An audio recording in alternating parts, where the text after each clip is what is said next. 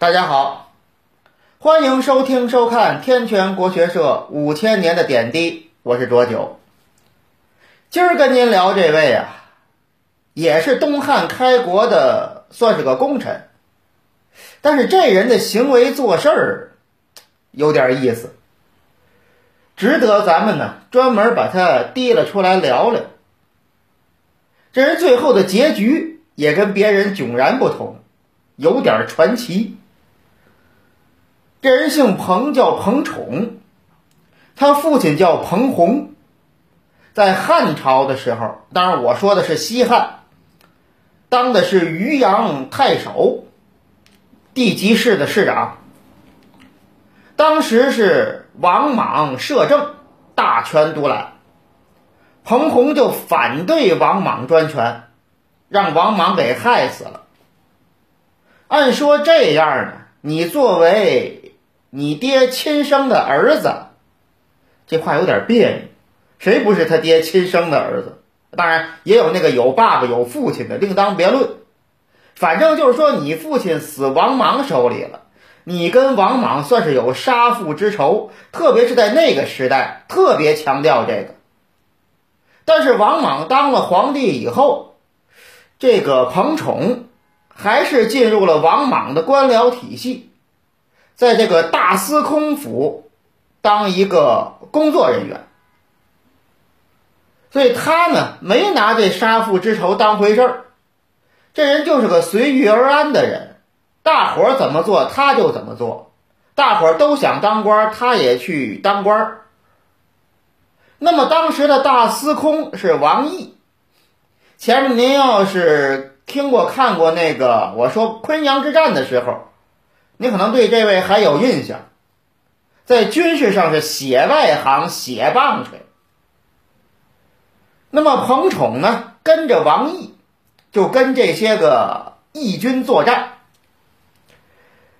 打着打着呢，后来彭宠知道自己亲弟弟，人家有主动的选择精神，就参加了义军。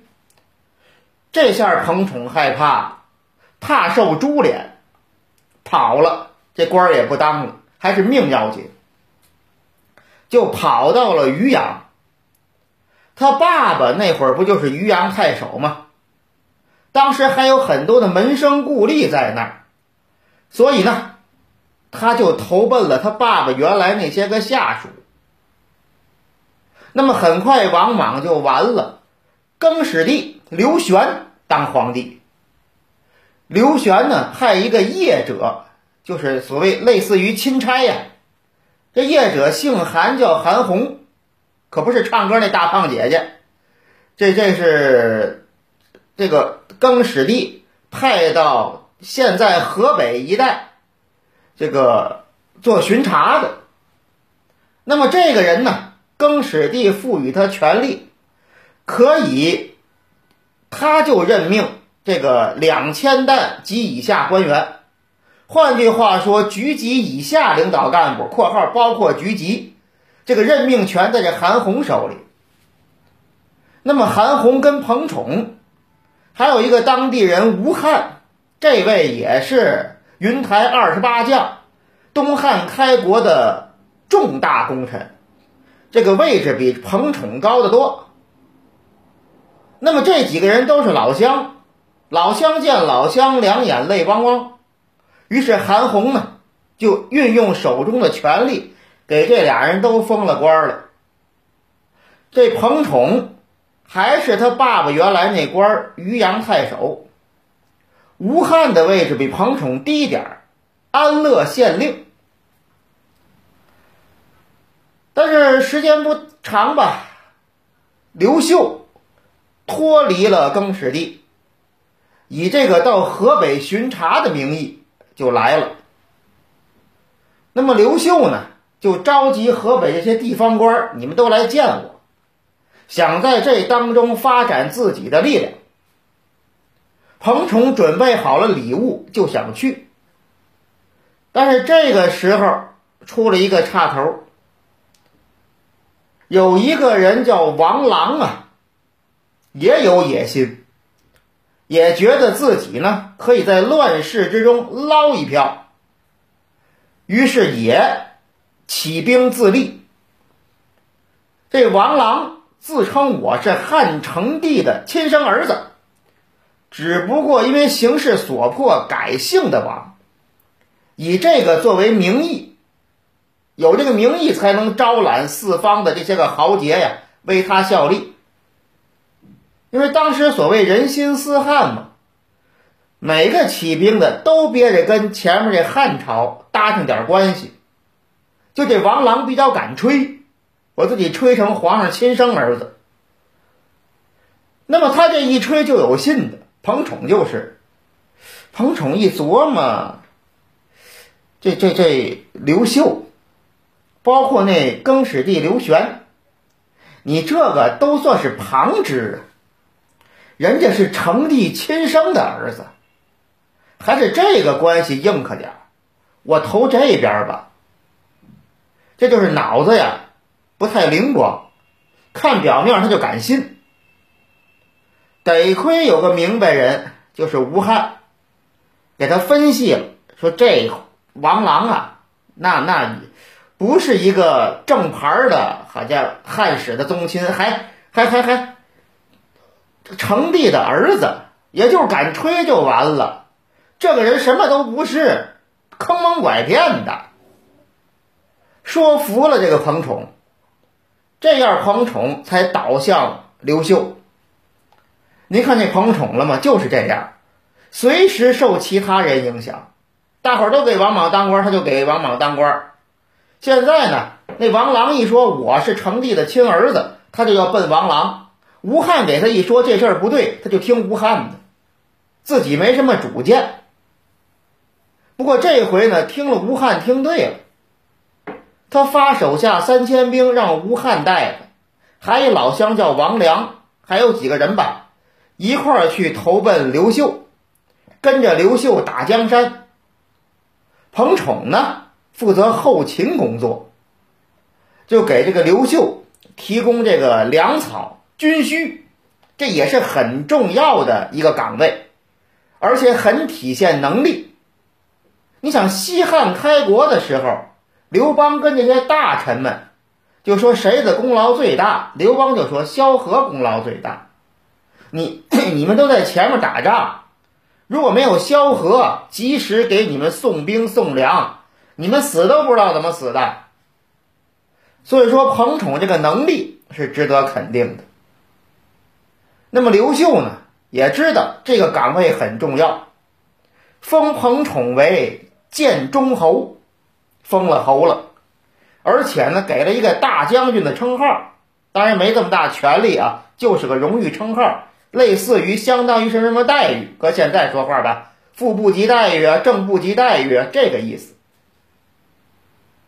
那么后来，这个天下呢，哎，就平定了，至少说河北这个这个这一块地方已经平定了，刘秀。铲除了王朗，那么就要接见这些个功臣呢。彭宠也在其内。彭宠自我感觉良好啊，觉得我这个功劳，我到那儿肯定得是最高规格的接待。结果到这儿呢，一看皇上也就拿我当个一般的臣下来了啊，来了，嗯，不错不错。辛苦了，干的挺好。哎，以后啊还得多多的出力。得了，这个给你什么什么什么什么赏赐啊，然后好好工作，呃，将来呀前途无量。走吧，大概就这意思。一下子呢，这个现实跟期望值差距太大，彭宠有点不高兴，这脸上就挂出来了。刘秀多聪明的人呢！一看这人，就觉得这人有点不满意。可是刘秀从他的角度没有想到他有什么可不满意的。我给你封侯了，我接见你了，我给你赏赐了，也是好言宽慰，不叫宽慰，宽慰是令人心里别扭，不知道心里别扭，就说我还好言的啊，给你做慰问，这个意思。你怎么会有不满意呢？刘秀不明白。这个时候跟着一块儿见面的这个幽州牧朱福，就类似于省长，这比彭宠地位高了，搁现在是省部级。他本来就跟彭宠有矛盾，这会儿一看，趁机在刘秀这儿就给彭宠扎针儿，说我跟您说啊，这小子他想的跟您想的不一样，他总琢磨着我不来栽啊，我立这么大功，我来了，那这个这个他琢磨着您啊，就得就得远接高迎，出了门迎接，亲切握手。然后让他跟您坐在一块儿，亲切交谈，好像不分彼此，不分上下，这他才认为满意呢。刘秀一听也乐，这其实也无所谓，不知道他呀，觉得这个很重要。哎，已经这样了，以后再说吧。这朱福啊，接着扎针儿，我跟您说啊。原来王莽时候的那个贞丰，这位也是那会儿跟王莽啊，好像总想不分上下似的，跟王莽很亲近。最后，王莽一当皇上就把他杀了。这人不知好歹，我觉得呀，得早早的收拾，留不得。刘秀一听就一笑：“哎呀，你这个神经过敏了，这点小事不值当的。”要说这个中国历代帝王当中啊，刘秀还真算是一比较厚道的。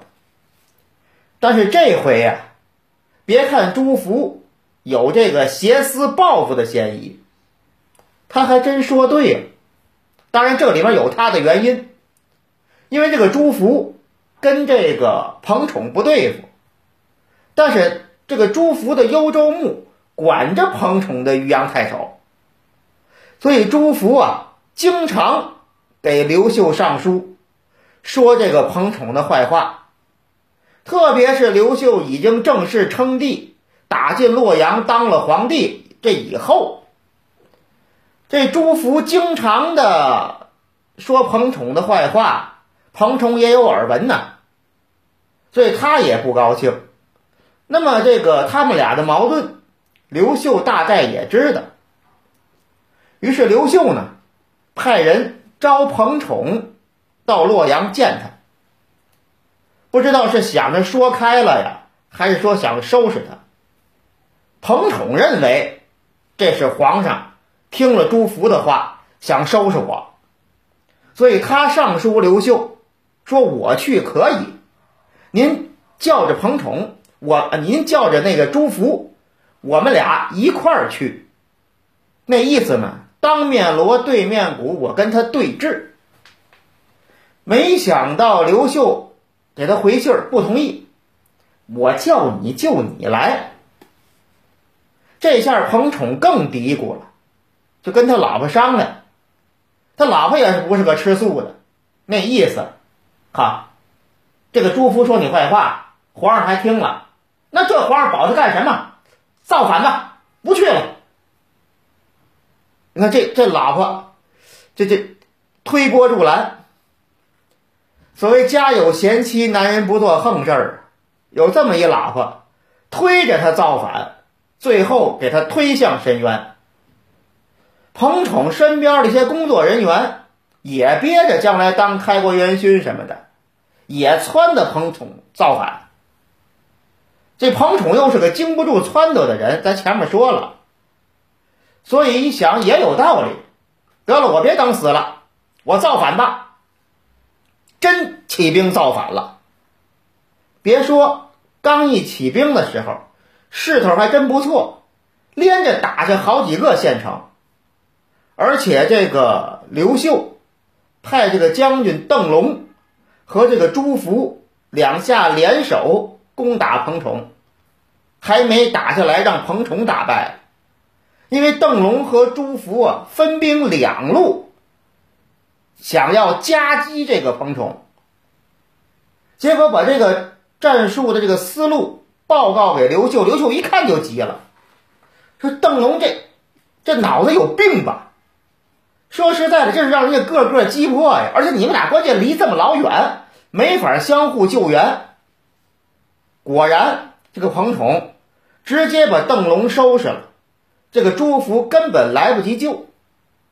这下彭宠胆子更大，又打下了整个这个渔阳啊、右北平啊、这个幽州的这个这个地盘他快打都都已经收入囊中了。而且呢，这彭宠还派人跟匈奴联络，要联手，让匈奴啊也一块进兵帮他，也给匈奴一定的好处和地盘。匈奴给他派了七八千骑兵，也一块儿就帮着彭宠扩大他的力量。而且彭宠还跟山东啊这些个地方的一些个造反的势力联合起来，结成联盟。共同对抗刘秀，这会儿彭宠就自称燕王了，称王了。因为彭宠之前呢，这个刘秀当了皇上封官的时候，就觉得自己应该被封为王爷、王爵。他是不知道西汉初年的异姓王没一个有好下场的，也有有好下场，就是早，要不死的早，要不地处偏僻，反正啊。整体下场都不好，死的比较多，剩下的也都是歪不拉子。但是刘秀呢，压根儿也没给这个异姓的封王。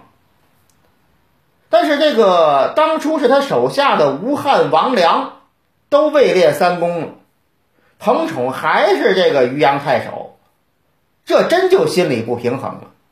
叹气，我应该封王啊，还想着封王，所以这回终于如愿以偿了，当了燕王，发展势头还不错。那么彭宠呢？他这个造反的结束，就像我说的，特别有意思，很有戏剧性。彭宠有意思，他还没事斋戒一下，可能叫敬神。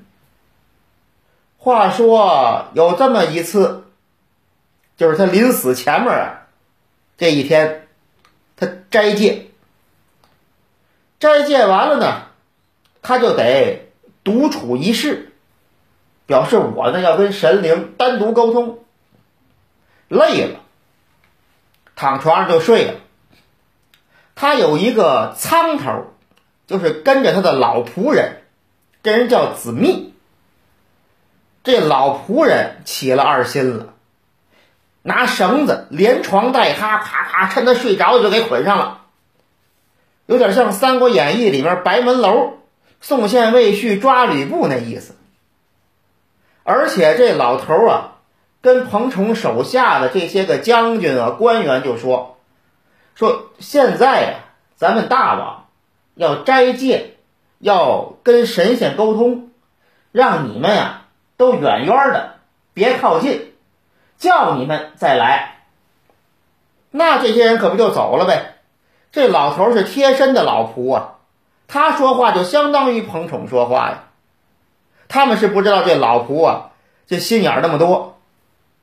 把这帮人打发走之后，这老头又把彭宠身边伺候的那些个奴婢都叫进来，嘁哧咔嚓都捆好了，然后呢？单独扔到一间房里。这个时候，彭宠也醒了，然后老头告诉他别说话，说话弄死你。然后老头啊，又去把彭宠的老婆说：“大王请您，把他请过来了。”到这儿一看，这老婆就吓坏了。彭宠知道这老头让他说什么，就跟着这个他老婆说说。别别别别别喊，别喊，别喊了，我就完了！快去，那个拿钱去，给给他们拿钱去。这就是绑票啊！老婆一看，只能拿钱去了，拿了大量的钱财、珠宝这些个值钱的玩意儿，两个大袋子。这老头呢，让彭统的老婆把两个大袋子都缝好了，但是老头还有同谋啊。这说了，不可能是一个人干这些活儿。然后老头儿把彭宠原来绑着呢那个手解下来，就解了右手，让彭宠啊给这个守城门的写一道手令，那意思呀，就是他命令这老头出城的，让他出城公干。等写完了，这老头翻脸撕票了，把彭宠跟他老婆都杀了，然后两颗人头也装在袋子里，直接到了城门这儿，一出示彭宠的手令。当兵的一看有大王手令，那别拦着了。这有大王身边的工作人员，立刻开城门，把老头这波人就给放走了。老头直接到刘秀的军队就投降去了。刘秀对老头也不错，给封了一个侯爵，名字难听点叫不义侯。确实做这事儿有点不易，不过那也是侯爵呀。老头又赚钱又当官，挺不错。等到第二天，彭宠这些个手下觉得不对劲儿了，翻墙进去一看呐，哎呀，连脑袋都没了。那么彭宠立的尚书叫韩立，您注意啊，这个立是站立的立，就立了彭宠的儿子接着当燕王。但是这时间不长啊，没几天，那个国师也叫韩立，是利益的利。直接把他儿子一杀，也投降了。然后这个刘秀就传令把彭宠一家子全杀。所以彭宠这个结局啊也有点意思。你看跟别人都不一样，让人撕了票了。反正如果不让人撕票吧，虽然彭宠暂时是打赢了，但是按照当时的形势来说，早晚也得被刘秀收拾了。从他一造反。基本他最后灭亡的结局就注定了，所以这个人呢，就属于心理上不太成熟，而且呢，总过高的估计自己，所以这个性格上有点缺陷，又容易听别人的这个劝告，受别人的影响，所以总的来说吧，心智不成熟导致他的悲剧。那么今天呢，咱们就说到这儿，谢谢各位，再见。